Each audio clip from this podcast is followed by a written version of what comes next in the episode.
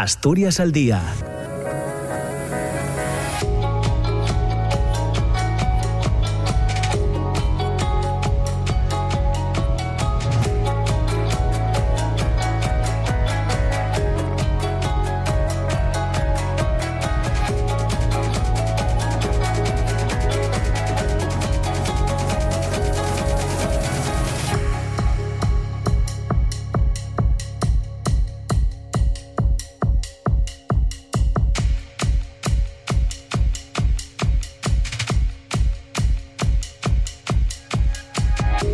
¿qué tal? ¿Cómo está? Muy buenos días. Son las 9 de la mañana y un minuto. Bienvenidos, bienvenidas. Comienza Asturias al Día eh, en la radio pública, en RPA. Ya saben que vamos a estar juntos hasta las eh, diez y media de la mañana, que hacemos una pausa para ponernos al día a las 10 y después del boletín de noticias mm, vamos a charlar sobre formación. En concreto, nos vamos a acercar a un programa de formación que se llama eh, Rural Camp. Es un programa de formación informática para zonas rurales en Asturias que organiza la escuela Factoría F5. De hecho, va a estar su responsable con nosotros, Rebeca Rodríguez, para eh, explicarnos en qué consiste este programa de formación informática Rural Camp que se va a desarrollar en nuestra comunidad. Y hasta esa hora, hasta las 10 de la mañana, vamos a meternos eh, hoy en los eh, contenidos del mm, Congreso que se va a desarrollar eh, a finales de esta semana, días 9 y 10 de noviembre en la laboral, el 8 miércoles creo que además hay una jornada precongresual. vamos a conversar sobre el decimotercer Congreso Internacional y decimoséptimo Nacional de Ergonomía y Psicosociología que se celebra bajo el lema Algo más que el valor social del Trabajo, que como les digo, se va a desarrollar en Laboral Ciudad de la Cultura a finales de esta misma semana. Enseguida les pongo ya en antecedentes mm, sobre las personas que nos acompañan eh, para hablar, para contarnos eh, en qué va a consistir este, este congreso. Asturias al día con Roberto Pato. Y con Amor Argüelles en la realización técnica comenzamos el programa. Les pongo, como les digo, en antecedentes sobre el contenido del programa de hoy. Vamos a hablar sobre esto, este decimotercer Congreso Internacional y decimoséptimo Nacional de Ergonomía y Psicosociología, eh, Ciudad de, eh, la Cultura Laboral, Ciudad de la Cultura, los próximos días 9 y 10 de noviembre, bajo ese lema, algo más que el valor social del trabajo. Además, el día 8 hay una jornada eh, precongresual, cuidar a quien cuida, creo que en este caso la, organiza el Instituto Asturiano de Prevención de Riesgos eh, Laborales. Se trata, por lo tanto, de un nuevo encuentro internacional de interacción entre expertos latinos, eh, europeos, americanos y africanos, basado en un programa técnico y científico sobre las experiencias eh, e investigaciones en los campos donde la ergonomía muestra su compromiso con la integración de las dimensiones humanas en las orientaciones sobre progreso, desarrollo y derechos laborales. Dicen desde la organización que este congreso, que con este Congreso estamos ante nuevos eh, tiempos donde lo relevante son las exigencias de mejora social que pasan necesariamente eh, por la compensación de las actividades humanas, su evaluación, sus concepciones y sus evoluciones. El conocimiento científico del ser humano, añade la organización, desde diferentes roles en situaciones laborales y de la vida social requiere al mismo tiempo una orientación sobre valores humanos y sociales que ha de acompañar cualquier propuesta de mejora. También argumentan desde la organización del Congreso que la ergonomía aporta valor económico a través del diseño de los sistemas para contribuir a que las empresas sean competitivas y valor social de prestación de trabajos, de servicios, además de valor moral, trasladando la importancia de luchar contra el trabajo precario y su correlación con la minoración de la seguridad y la salud laboral. Eh, además de la concepción y la corrección, el programa incluye actividades de una orientación eh, menos conocida. Eh, entienden los organizadores, lógicamente, que es muy necesaria, como puede ser la perspectiva a través de la cual la ergonomía contribuye a anticipar las necesidades del futuro inmediato y distante, descubre nuevos horizontes que la llevan a ir más allá, a ampliar su misión y sus campos de interés, también a desarrollar nuevas habilidades para afrontar estos nuevos retos y así aumentar su utilidad y su impacto en su entorno y en la sociedad. Sobre estas cuestiones vamos a dialogar eh, hoy en esta primera parte hasta las 10 de la mañana con Miriam Hernández, que es la presidenta del Congreso, además de ser la directora del, del, Instituto Asturiano de Prevención de Riesgos Laborales. También participa con nosotros en el programa Pedro Fernández Reigoso, que además de moderar una de las mesas del Congreso, es el director general de Empleo y Asuntos Laborales de Asturias. Y nos acompaña el presidente del Comité Científico del Congreso, Gustavo Rosal López, y el director del Congreso, Javier Llaneza. Con ellos charlamos ya, ya les eh, saludamos. Miriam Hernández, ¿qué tal? ¿Cómo estás, Miriam? Muy buenos días. Hola, buenos días. Buenos días Roberto, a ti y a todos tus oyentes. Muchas gracias por estar de nuevo con nosotros en el programa. Javier Llaneza, director del Congreso. ¿Qué tal, Javier? ¿Cómo estás? Muy pues, buenos días. Buenos días, Muchas gracias. Muchísimas gracias por la invitación y por estar aquí de nuevo. Muchas gracias. presencial, ¿no? ¿Te refieres? Sí, claro, presencial, por supuesto. Eh, Pedro Fernández Reigoso, ¿qué tal, Pedro? ¿Cómo estás? Buenos días. Buenos días, buenos días, Roberto, a ti y a todos tus oyentes. Muchas gracias por la invitación y encantado de compartir mesa con estas eminencias en lo que es la prevención de los riesgos laborales y la ergonomía. Muchas gracias, Pedro. Y también está con nosotros Gustavo Rosal, que es el presidente del Comité Científico del Congreso. ¿Qué tal, Gustavo? ¿Cómo estás? Buenos días, Roberto, y a todos los oyentes. Encantado de estar aquí también compartiendo. No sé si tanto, tanto conocimiento va a haber como dice Pedro, pero bueno, esperemos aportar algo. Seguro que sí. Bueno, lo sabéis todo, ¿no? Tú, Gustavo y, y sobre este congreso, además de Miriam, que es la, que es la presidenta. Eh, sí. La verdad es que la responsabilidad es toda nuestra, para bien o para mal, pero en cualquier caso yo me siento tremendamente orgulloso que después de 23 años hayamos sido capaces de poner Asturias eh, todos los años en el centro eh, del mundo latino, del mundo africano, del mundo americano y también europeo, para hablar, y es el único congreso que hay eh, a nivel internacional centrado en la ergonomía y la psicosociología.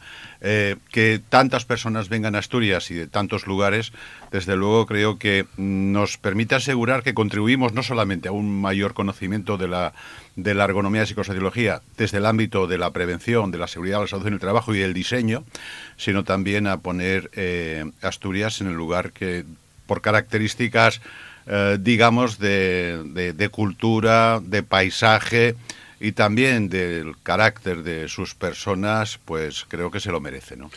Bueno, eh, se va a desarrollar este congreso bajo el lema Algo más que el valor social del trabajo. Gustavo, ¿cómo viene en términos generales el, el congreso que habéis preparado? Bueno, como siempre, el, reto de, un congreso de ergonomía es un poco complicado porque las temáticas son muy numerosas, no es como a lo mejor otras disciplinas científicas que está todo como mucho más encauzado, ¿no? más, focalizado.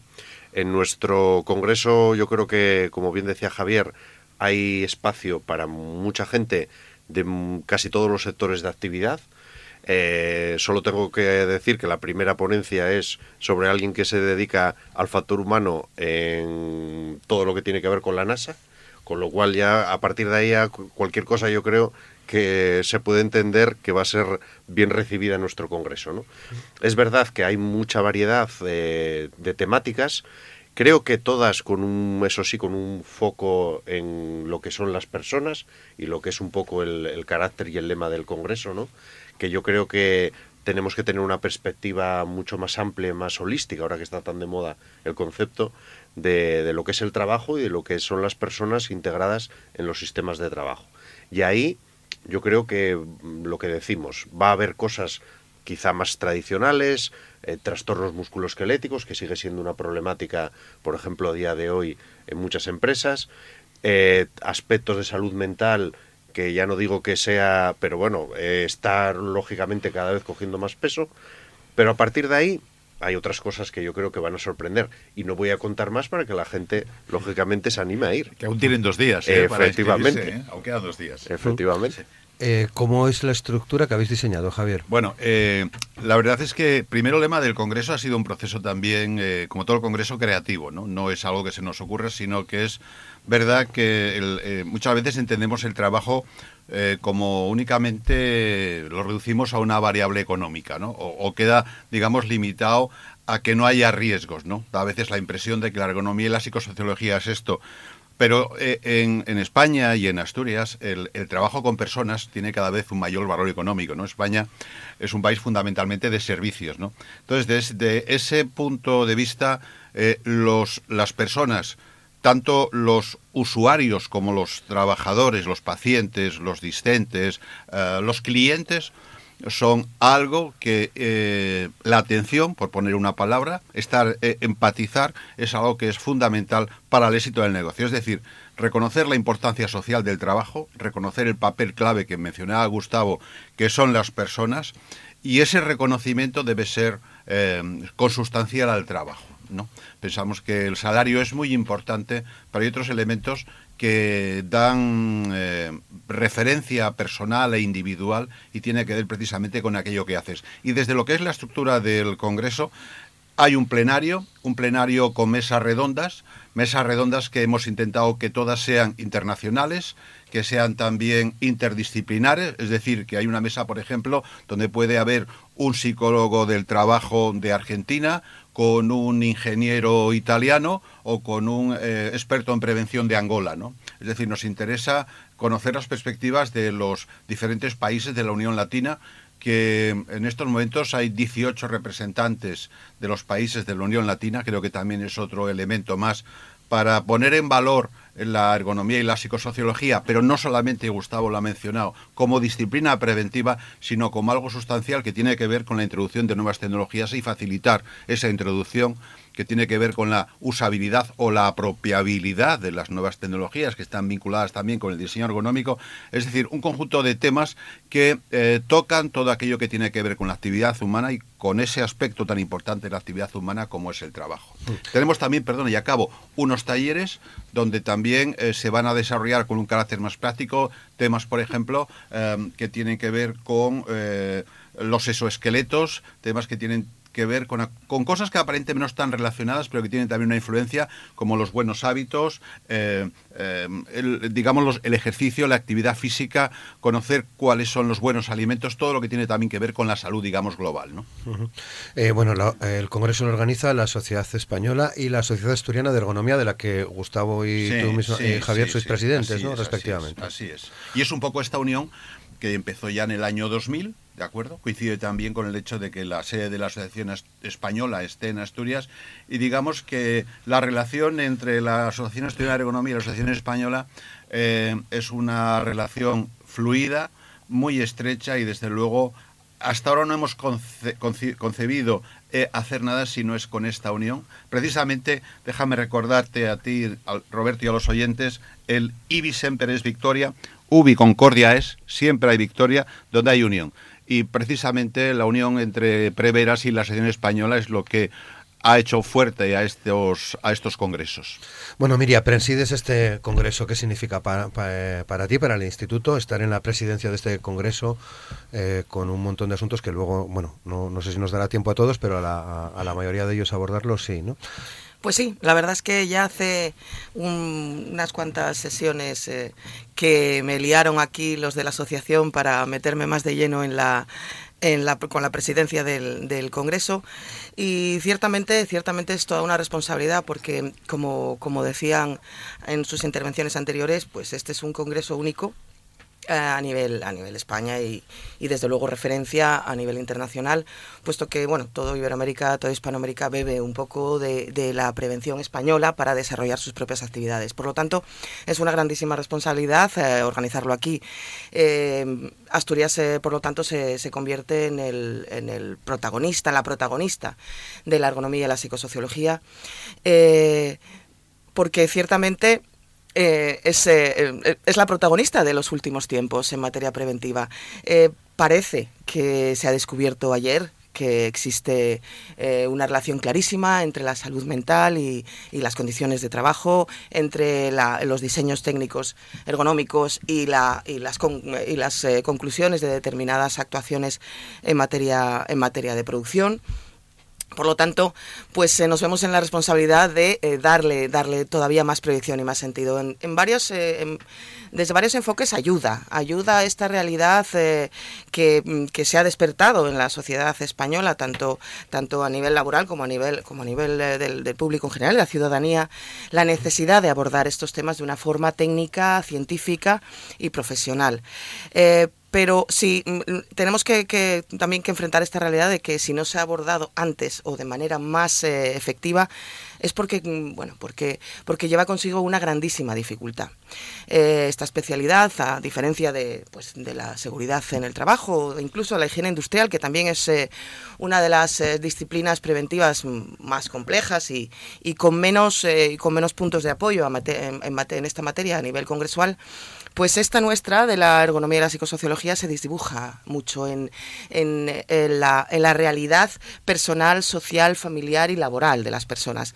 Por lo tanto, encontrar esos, eh, esos, eh, esos resortes para, darle, para darle salida y darle soluciones a los problemas que más nos acucian en la actualidad, pues requiere de mucha de, mucho estudio, de, mucho trabajo técnico y de mucha, eh, como decían ellos, de la participación de muchos, eh, de muchos factores. Además, no podemos olvidar que aparte y más allá de, la relación de la realización de la, realización de un congreso en su en su vertiente técnica y científica está eh, esa otra que solo se da en los encuentros presenciales, en los encuentros de profesionales que, que, comparten silla, café, mesa y charlas unos con otros. Eso genera una riqueza enorme en un mundo como el nuestro, que de la prevención, que parece muy genérico, que está, que está en todos los sitios, que está en todas las, las eh, en todas las, disciplinas y los trabajos, es un mundo muy pequeño al final.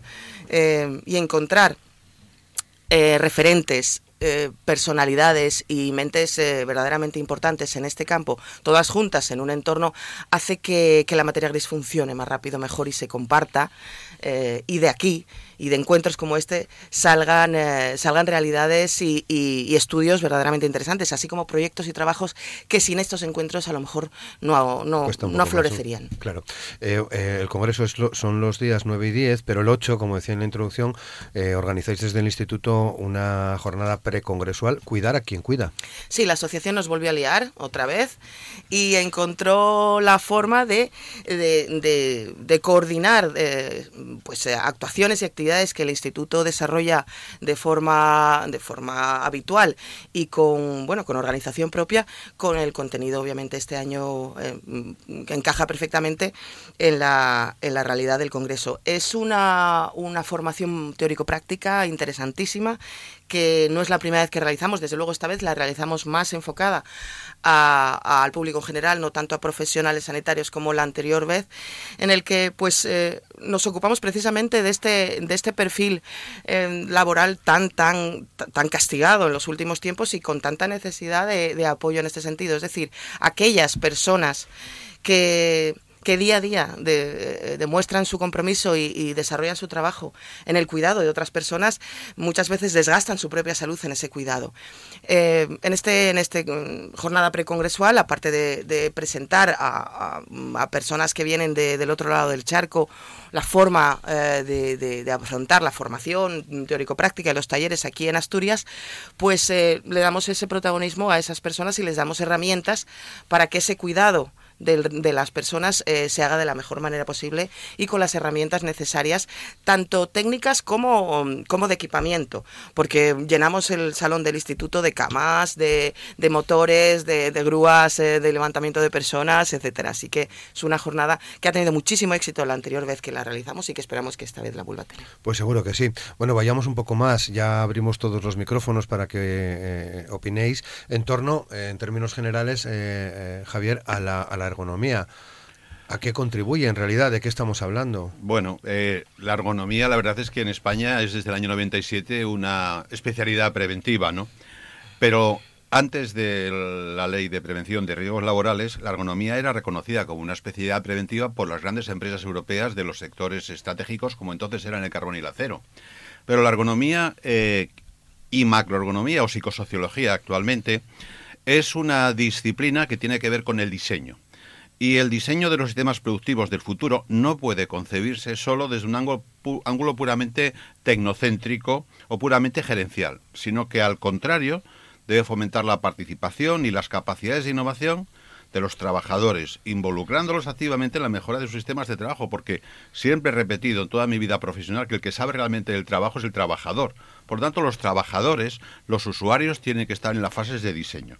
Impulsamos desde el Congreso y desde nuestras asociaciones el papel de la ergonomía y la psicosociología en las mejoras del trabajo, pero no solamente desde el punto de vista de la prevención, de la seguridad de salud, sino contribuyendo a un desarrollo científico y tecnológico sostenible. Y en ese sentido, obviamente, tengo que referirme a la Agenda 2030 y a la sostenibilidad y a el objetivo de eliminar el trabajo precario, porque es indudable que mm, si no acabamos con la precariedad del empleo, difícilmente podemos entender y comprender los avances, digamos, de la ergonomía y la psicología desde un punto de vista, digamos, técnico-ingenieril. Es verdad que yo conozco casos todavía eh, un colega argentino, donde sabéis que hay problemas económicos serios, me mostraba algunos ejemplos de ergonomía artesanal en una fábrica textil para evitar los movimientos repetitivos. ¿no? Este tipo de soluciones eh, son eh, soluciones evidentemente que eh, cuando fallan los recursos, cuando falla la formación, pues es de alguna manera, digamos, la utilización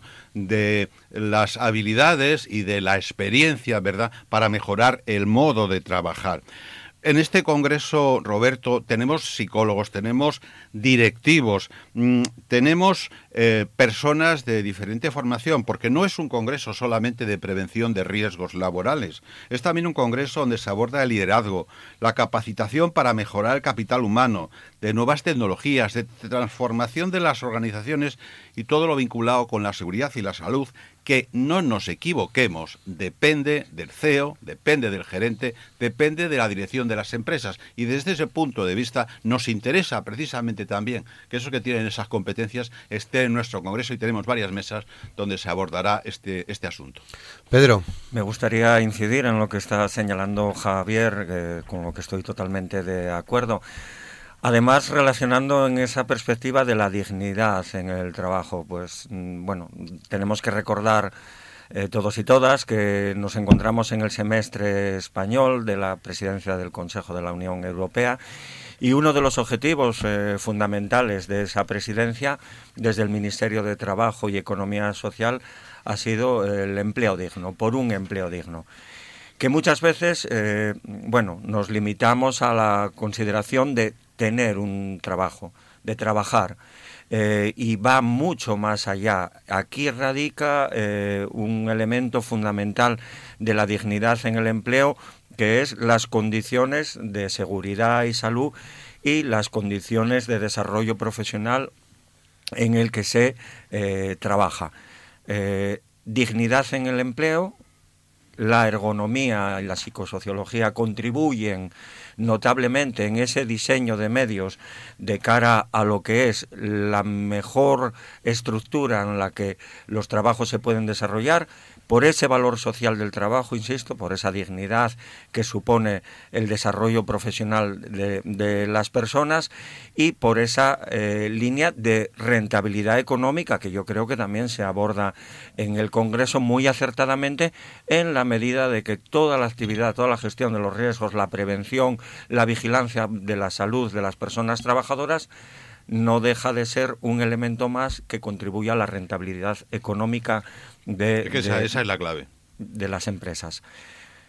Y simplemente por, rematar, además, bueno, eh, desde el Gobierno eh, y desde la Consejería de Ciencia, Empresas, Formación y Empleo, pues mm, encantados con, con, esa estructura del Congreso, de esa visión integral y holística, que además aúna todos los elementos que en la propia estructura de la nueva consejería diseñada, bueno, pues confieren cuál es el programa de trabajo de este gobierno, la vinculación indisociable entre los desarrollos empresariales, la innovación, la formación, la cualificación, como no, en las labores preventivas y eh, el empleo.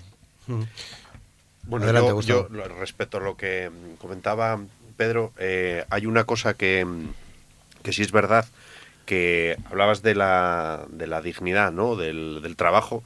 Y yo creo que uno de los aspectos que ahora mismo tenemos que tener en la cabeza, porque quizá a lo mejor hace años teníamos el concepto de que no era digno alguien que estaba trabajando 10 horas picando en una obra de construcción, en aspectos físicos. Pero ahora yo creo que la clave es también la salud mental. Es decir, estamos ante una sociedad y ante un campo de laboral donde conceptos como la desconexión digital, creo que somos casi todos partícipes de esa vorágine en la que hemos entrado, ¿no? Con las tecnologías, con... Entonces yo creo que dentro de este congreso hay una serie de mesas y una serie de participaciones que van un poco de, esa mano, ¿no? de la mano de ver cómo a día de hoy esto es un problema muy grave, pero no es un problema muy grave laboral, es un problema muy grave social. Eh, yo no quiero alarmar, pero los suicidios vinculados con aspectos del mundo laboral van en aumento. Y antes estaban a lo mejor focalizados en un par de sectores que todos podemos tener en la cabeza, ¿no? Pero es que ahora eso se está ampliando. Entonces yo creo que, que es un campo donde tenemos que poner eh, los puntos sobre las sillas. Y perdona, Gustavo, sobre ese tema que tú has mencionado, a veces nos olvidamos del diseño ergonómico de las tecnologías de información y de la comunicación. total. Porque evidentemente la ciencia ergonómica está no solamente en el diseño de objetos, en el diseño de las nuevas tecnologías que es un desafío para los diseñadores en, del mismo modo que resulta imprescindible contribuir a definir las condiciones para un buen desarrollo de las tecnologías, en contextos siempre específicos, porque a veces pensamos que factores como la carga de trabajo, como la falta de autonomía, pero muchas veces es el propio diseño de los objetos, ¿de acuerdo? Y es verdad que los usuarios podemos decidir qué objeto eh, compramos o no, o qué objeto rechazamos, y conocemos bastantes ejemplos, todos los que estamos aquí, de propuestas de nuevos artefactos tecnológicos que han sido precisamente rechazados por la falta, digamos, de la ergonomía o de no conocer realmente las necesidades de los usuarios, ¿no? Creo que ese es un elemento muy importante el diseño, que junto con otros factores puede contribuir a esas situaciones, digamos, de, de, salud laboral, de salud mental laboral, ¿no? O de conceptos ya un poco olvidados, pero que siguen estando ahí como de carga mental, ¿no? Miriam, eh, estaba pensando en que de salud mental y de los riesgos hemos hablado ya en distintas ocasiones. Eh, mm, eh, en, pandemia y fuera de la pandemia lo abordamos, pero parece que ha cobrado otra dimensión. A ver, eh, ciertamente eh, lo, están, lo están poniendo sobre la mesa los compañeros de, tertulia. Eh, hay una realidad que no es nueva, pero que sí que se ha mm, pues disparado de forma de forma estratosférica en los últimos tiempos y que además no solamente eso, sino de la que hemos tomado conciencia. el problema uno de los problemas principales mm, de la prevención de riesgos laborales en general y de, la solución de, de, problemas específicos en materia de salud laboral, salud mental relacionada con el trabajo, es que como la mayor parte, la, mayor parte de derechos laborales em, requieren de una plasmación en la regulación necesitamos normas, necesitamos modificaciones eh, eh, de, relaciones de, enfermedades profesionales, necesitamos plasmar eso en, normativa estatal que eh, nos ayude a la gestión y a la mejora de esta, de esta realidad. Y ahora mismo me estoy refiriendo precisamente a, las enfermedades profesionales. la enfermedad mental mm, relacionada con el trabajo en ningún caso está recogida en el listado de enfermedades profesionales en la actualidad. Eh, por lo tanto, em, eh, contabilizar, encontrar eh, pues esa forma de, darle número y de darle estadística y realidad factible a esta a este problema social que se en su ámbito laboral pues está mm, desdibujado como decía antes en, la entre los problemas de salud general de la población hay una forma hay un, registro del Ministerio de Trabajo y, del Ministerio de Sanidad coordinado, que se llama el PANOTRATS, en el que se vuelcan eh, desde las autoridades laborales y de los gestores, los gestores de accidentes de trabajo y enfermedades profesionales, todas aquellas enfermedades o, males o daños que eh, relacionados con la salud mental que se generan en el trabajo. Pero no deja de ser una referencia técnica, no es una, una referencia legal como puede ser una enfermedad profesional. Y si nos basamos además en que ya existe una grandísima infradeclaración en relación con las enfermedades profesionales, si ni siquiera la tenemos contemplada como una, como una enfermedad laboral, pues desde, eh, desde los derechos eh, laborales y desde la pues eh, la persecución de, conductas contrarias a esta a esta protección pues poco se puede hacer ¿no? entonces em, bueno lo que lo que podemos hacer es lo que estamos haciendo intentar dar soluciones técnicas encontrar formas de, de, diseñar y de, y de poner herramientas sobre la mesa de la de las organizaciones y de las y de las los profesionales para mejorar esas condiciones siempre esperando que la, que la norma vaya detrás, ¿verdad? Eh, que nos, nos apoye y nos ayude en la gestión de esta, de esta problemática que, insisto, no es nueva, pero desde luego es mucho más acuciante. Pedro. Sí, realmente, bueno, pues eh, partimos de un problema, yo creo, social que aquí realmente, bueno, estamos hablando de lo que es la incidencia de la enfermedad mental eh, en el trabajo, la enfermedad mental o la salud mental laboral pero yo mm, quiero pensar en que tenemos mucha tarea que hacer desde todo el ámbito social, educativo, formativo, porque antes Gustavo hacía mención al elevado índice de suicidios eh, relacionados con problemas de salud mental derivados del, trabajo, pero también asistimos, eh, por enorme desgracia, a lo que es eh, cada vez mayores problemas relacionados con la salud mental de las personas jóvenes, ansiedad, estrés, eh, depresión e incluso eh, niveles, yo creo que, bueno, pues muy preocupantes de suicidio en, edades tempranas. Estamos pensando en una afectación vital, en una afectación vital y, bueno, no podemos olvidar que nuestros nuestras personas, estudiantes de hoy, pasan a ser eh, las personas trabajadoras del, mañana eh, próximo y a, o a medio o largo plazo. Si no conseguimos asumir, como señalaba la directora del Instituto Asturiano de Prevención de Riesgos Laborales, eh, ese problema que tenemos ahí y tratar de darle una cobertura legal que permita además el desarrollar medidas que eviten eh, la generación de esos trastornos y a la vez la asistencia y el cuidado de las personas, pues difícilmente vamos a poder ir De todos modos, Pedro, yo eh, no lo fiaría todo exclusivamente a la ley, porque no podemos olvidar que la salud mental laboral tiene una relación clara con los factores psicosociales de riesgo o factores de riesgo psicosociales, ¿no? Y aquí el orden de factores se altera el producto. Quiero decir, todo eso no tenemos tampoco una normativa específica sobre la identificación y evaluación de los riesgos psicosociales, pero sí tenemos la genérica, que es suficiente. Se habla de condiciones de trabajo y ahí están, por lo tanto, estos riesgos. ¿Hay una relación directa entre uno y lo otro? Sí. ¿Qué ocurre con los factores de riesgo psicosociales hasta la fecha? Pues que han sido un poco la parte débil, la parte oscura o la parte, digamos, eh, menos valorada en el sentido de evaluación por parte de las gerencias. ¿no? Sí, pero Pedro ponía el acento en una cosa muy importante que, que se relaciona mucho con tu, con tu exposición, que es la formación. es decir, eh, hay una necesidad clarísima de tener conocimiento científico específico y concreto de cómo abordar los problemas psicosociales. Los factores psicosociales, eh, me refería a ello en la, en la primera, mi primera participación, eh, están muy desdibujados dentro de todas las esferas personales, familiares, sociales, laborales de la, del ámbito, y no solo en el ámbito laboral. Por lo tanto, ha habido siempre mm, una, eso, una, una parte de oscuridad a la hora de abordarlo por su complejidad. Em, claro, era más fácil, es más fácil encontrar la solución a un problema de condiciones de trabajo de una medida de seguridad. O sea, si, si una carga suspendida se rompe y se cae al suelo y ahí atrapa a una persona trabajadora debajo y, y concurre un accidente, es mm, relativamente sencillo encontrar la causa, encontrar la, la, medida correctora, encontrar el coste que va a suponer solucionarlo y encontrar la formación concreta necesaria para que eso se pueda evitar en futuras ocasiones.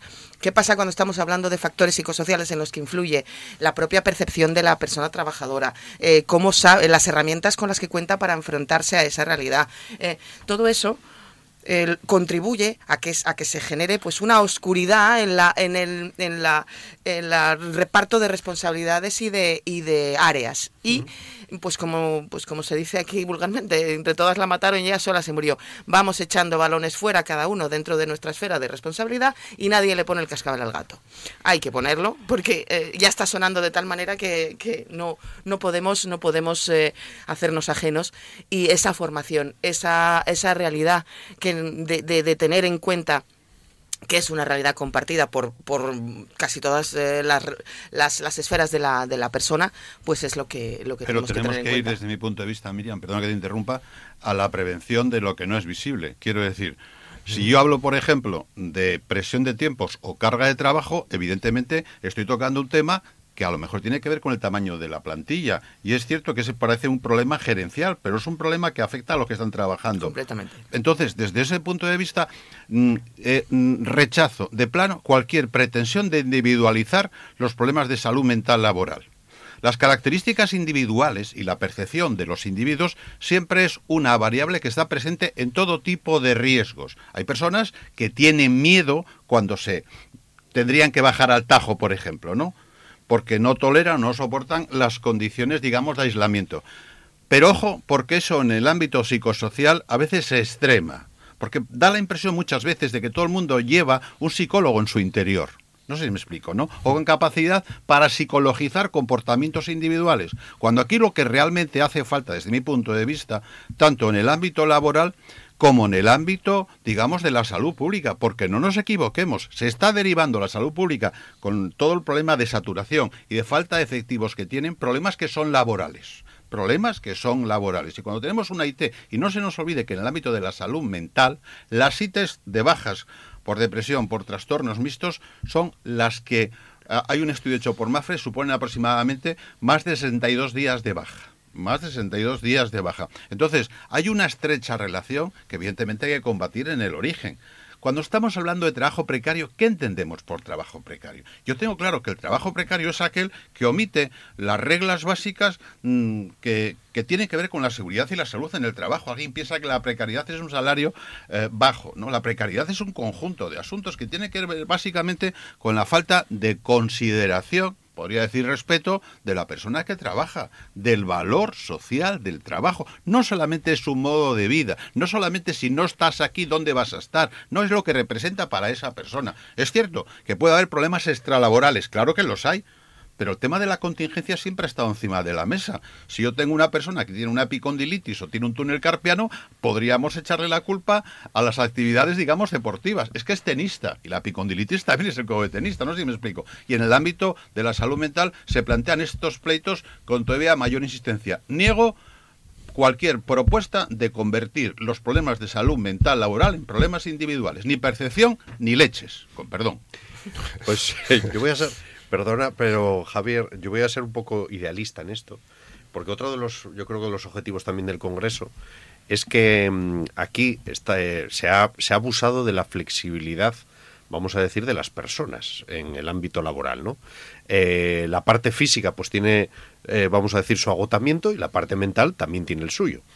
Pero sí que me gustaría, ya que hablas del respeto y de la dignidad que hablábamos antes del mundo laboral, que también seamos conscientes todos los que estamos aquí y seguro que todos los oyentes también se darán por aludidos, que cuando nos cabreamos porque a lo mejor el que nos tiene que traer el paquete de la empresa X un domingo está tardando respecto a la hora que tenía que hacerlo, yo creo que tenemos que ser conscientes de que todos estamos apretando a todo el mundo. ¿eh?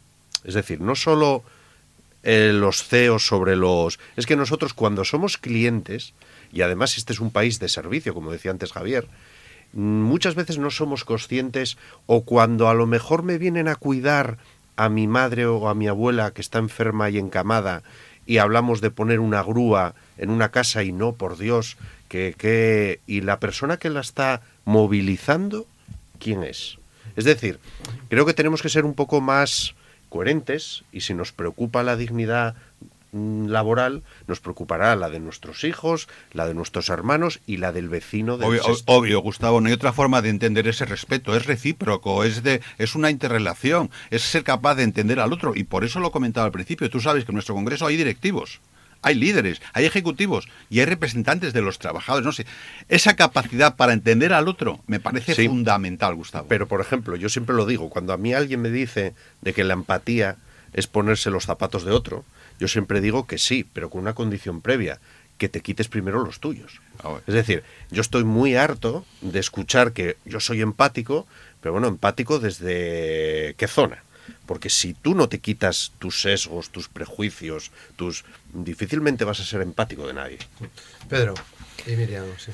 Sí, yo, bueno, eh, reforzar un poco el planteamiento con el que Javier entró de que no debemos limitarlo eh, todo a la ley, por supuesto. Eh, la actividad de base, todos los planteamientos de desarrollo técnico desde las disciplinas es fundamental. Esa perspectiva de consideración sociológica que, señalaba Gustavo también. Pero bueno, estarás de acuerdo con nosotros, Javier, que el planteamiento, el desarrollo normativo que, Miriam señalaba, mm, pone luz y regula una cuestión que hasta ahora mismo todos hablamos de ella, que estuvo más de moda, que está en el candelero, pero que no se acaba de concretar. De tal manera que pensamos en un desarrollo legislativo, en una consideración legislativa de una enfermedad profesional en el ámbito de la salud mental, porque eso es lo que permite digamos, en muchas ocasiones poner a todos los estamentos empresariales, laborales, sindicales, en orden a desarrollar medidas que permitan la solución del problema. Un ejemplo, eh, la igualdad en el ámbito laboral. Mm, mucho trabajo realizado, pero eh, tuvo que llegar la ley de igualdad y los decretos normativos 901 eh, y 902 de, medidas de igualdad, establecimiento de planes de igualdad y de igualdad retributiva para, digamos, permitir que esos engranajes que iban funcionando de manera dispersa se tuvieran que combinar y pudiéramos desarrollar actuaciones que van de cara a solucionar el problema, serio problema al que nos enfrentamos. Pues, pues eh, Pedro, solo por un, eh, aunque te interrumpa, eh, pues con lo que estás diciendo, imagínate que mucha gente, seguro que lo desconoce, muchos oyentes, nuestra legislación sobre condiciones de trabajo y tecnología es de 1997. Lo dejo ahí, ¿eh? Porque de 1997 a 2023 la tecnología creo que ha cambiado un poco. Un poco. Un poco. la vehemencia de Javier hablando de, la, negar la, el, factor individual, eh, la responsabilidad individual frente a, los riesgos psicosociales, mm, yo, es justificada y estamos, creo que todos los que estamos aquí sentados, de acuerdo en que, en que es, una, eh, es una, una disciplina que hay que afrontar desde la organización del trabajo, desde luego, no desde eh, la valoración de factores individuales, si me encuentro bien, si estoy triste, si soy feliz, pues eso, lo que tú llamas tan, tan, tan frecuentemente los japiólogos y... Acabar con ellos. Eh, eh, y, esta realidad, pues yo estoy de acuerdo contigo en la medida en que... En que en que es la, no es la forma de abordarlo, sino la forma desde la, de la organización de trabajo. Pero sí que estarás de acuerdo conmigo en que las fisuras y los y los eh, las, las filtraciones van por ahí. Es decir, es mucho más difícil eh, afrontar la organización del trabajo cuando tienes que aunar eh, todos los factores individuales de una organización que si lo que tienes que evaluar o definir es el peso de una, de una grúa. Eh, el factor individual es el eje sobre el que, el que pivota la psicosociología. Por lo tanto, no lo podemos olvidar. Y el hecho de que, de que esto suponga una dificultad añadida en la evaluación, en los métodos que existen. Existen, existen métodos de evaluación, existen, existen formatos para, para darle salida a esa relación eh, y, a, esa evaluación organizacional de las, de las, eh, de las empresas. Pero no podemos olvidar que eh, la multifactorialidad de la, de la, y la, de, la relación interpersonal que se genera en, los factores psicosociales es eh, el, el, la grieta por la que se cuelan todos los, todos, todos los balones fuera. Claro. Entonces, eh, obviamente, tenemos que trabajar sobre esas grietas. Eh, desde el Instituto, mismamente en este congreso, presentamos eh, una guía sobre violencia en el trabajo que también se ha incrementado de forma, de forma exponencial. Los, los, episodios de violencia física, ya no, no solamente la violencia mental, sino la violencia física en los entornos de trabajo en los que antes no se daban, porque están, como decís, en un entorno de servicio sano y normal, pues las relaciones entre clientes y usuarios y trabajadores y trabajadoras pues no se, no se desarrollaba en un entorno de violencia. Pues en estos momentos encontramos en que hay una, elevada casuística al respecto. Por lo tanto, presentamos una guía, es decir, formas eh, técnico-científicas eh, que, hay, que se, que se definen en herramientas para ayudar a las, a las, organizaciones y a las empresas a llevar a cabo estas, estas situaciones. Pero no podemos olvidar que es difícil desdibujarse. Es difícil delimitar dónde está la fase, igual que en, los problemas de tecnología, eh, de, la ciberdesconexión que hablaba eh, Gustavo ahora mismo. Eh, yo misma muchas veces no distingo si cuando estoy gestionando mis redes sociales o, mi correo electrónico estoy haciéndolo mm, laboralmente o personalmente, porque yo misma lo tengo desdibujado. Por lo tanto,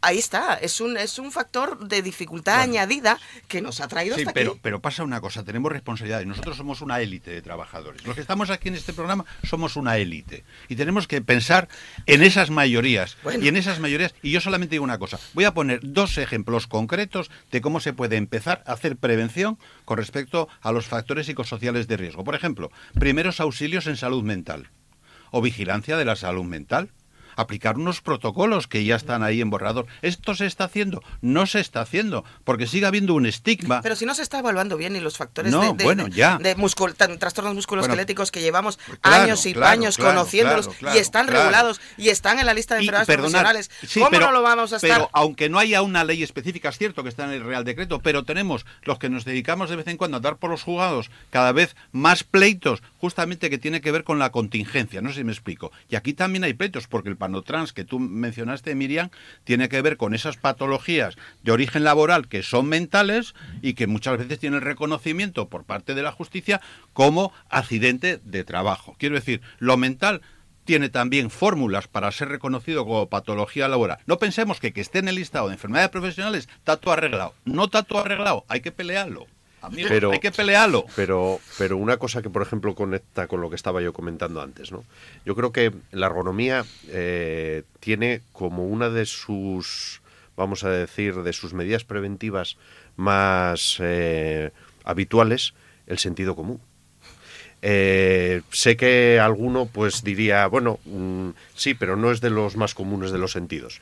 si yo, por ejemplo, recordara cuando a un compañero le envío un correo electrónico, soy el primero yo que lo incumplo, ¿eh?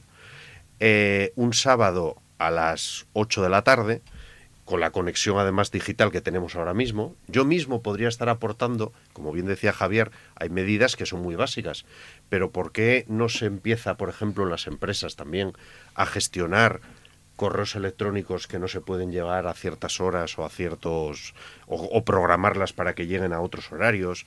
Es decir, hay cosas que son de sentido común, creo yo. También de desconexión, ¿eh? De, pero, hay ley de desconexión. Sí, pero que son, yo creo, cosas de sentido común que muchas veces, si las planteáramos, nos daríamos cuenta que las podemos hacer prácticamente todos. A ver, Gustavo, eh, prácticamente toda la prevención de riesgos laborales es perogrullo, es decir, de cajón, de madera de tabla, desde los, desde los principios del artículo 15 de la ley de prevención, de de cómo, eh, cómo tienes que enfrentarte a la prevención de riesgos, es que eso es sentido común. Lo que pasa que el sentido común, hasta que no se pone negro sobre el blanco, Sí, sí, no tienes por qué, no tienes por qué eh, ajustarte a él.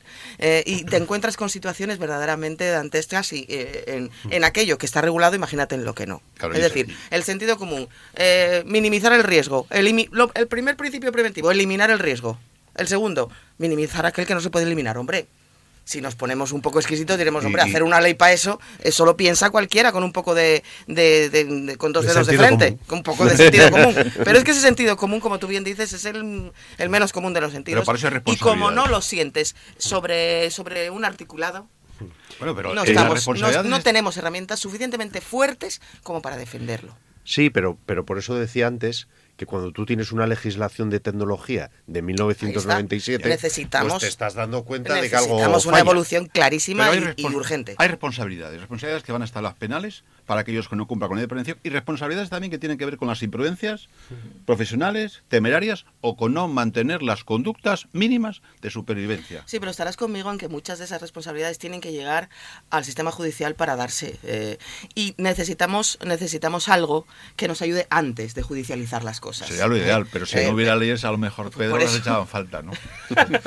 Eh, Pedro, vas a moderar una mesa ¿no? Eh, en torno a la gestión de riesgos, enfermedad, IT y retorno al trabajo. Correcto, Ahí está. ahí- ahí No sé si esto te sirve Toma, ya como, No, todo- lo que llevamos hablando va, porque realmente también tengo que decir que considero que modero la mesa más completa del, del Congreso. Pensaba que decir compleja, no es compleja también. ¿eh? Com- completa, completa en el sentido sí. de que aborda Sí. eh, pues toda la secuencia, eh, Sí. digamos que, mm, bueno, desde la gestión de los riesgos, que ahí mm, realmente si el éxito en la gestión fuera el adecuado, no continuaríamos en el resto del proceso, Obvio. desde la gestión de los riesgos al proceso de enfermedad, la posibilidad de incapacidad eh, mm, eh, o de baja laboral, pero bueno, yo vamos a decir que ya que pasamos del primer elemento, que es la gestión de los riesgos, bueno, pues con la vista puesta en el elemento fundamental de toda la actividad que desarrollamos desde los distintos ámbitos, ergonómico, preventivo, salud laboral, que sería la vuelta al, trabajo, la recuperación, la rehabilitación, la curación, en cualquiera de las perspectivas que se quieran adoptar. Y bueno, mm, Y digo la que reorganización Claro, del, claro, del entorno claro, para que para- ese- esa cuestión no se vuelva a repetir. Así es, así Eh, es. como verá Roberto, eh, están convencidos de que mi mesa es la más completa y Sí, sí, no, es que es capital. ¿eh? Tú imagínate, imagínate, Pedro, una persona que está de baja por acoso laboral, ¿no? Resulta que a los seis meses, atención primaria le da el alta. Vuelve al trabajo y dice, retorne, le dice el gerente, al puesto en el que estaba usted anteriormente. Claro, esto sería una aberración, no sé si me explico. Puedes, puede, Pero no pasa, puede. es una aberración, pero pasa, ¿no? Hombre, claro que pasa, pero pasa... Pasa porque, porque las, las herramientas que tenemos van muy lentas. Porque, porque dejamos que, que los problemas se enquisten suficientemente como para que cuando vayas a solucionarlos llegas tarde a solucionarlos. Y porque hay gente que confunde el, la- el alta médica, atención primaria, con el retorno al trabajo. Y eso es una competencia exclusiva de la vigilancia de la salud y del servicio de prevención de la empresa. Alta atención primaria no es alta para volver a trabajar. Pues Sí, en, sí, eh, pues en la mesa, como decíamos, bueno, pues se va a abordar eh, las dos grandes problemáticas, digamos, que tenemos en el ámbito de riesgos ergonómicos y, y- y psicosociales, lo que es pues los trastornos musculoesqueléticos que ya abordamos en esta tertulia y eh, la salud mental. Eh, los datos de incidencia en, en ambos tipos de trastorno, enfermedad, pues hacen que bueno, tengamos que organizar eh, ese debate y ese mm, foro de aportaciones desde distintos ámbitos, ver qué soluciones se pueden aportar.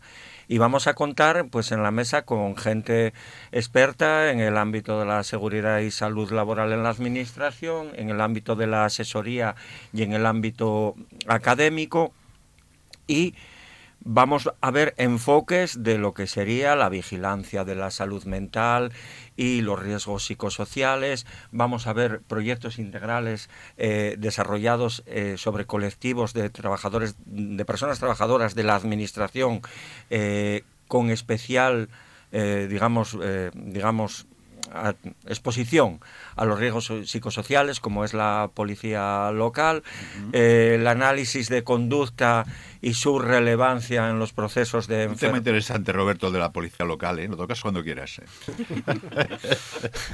Sí, sí.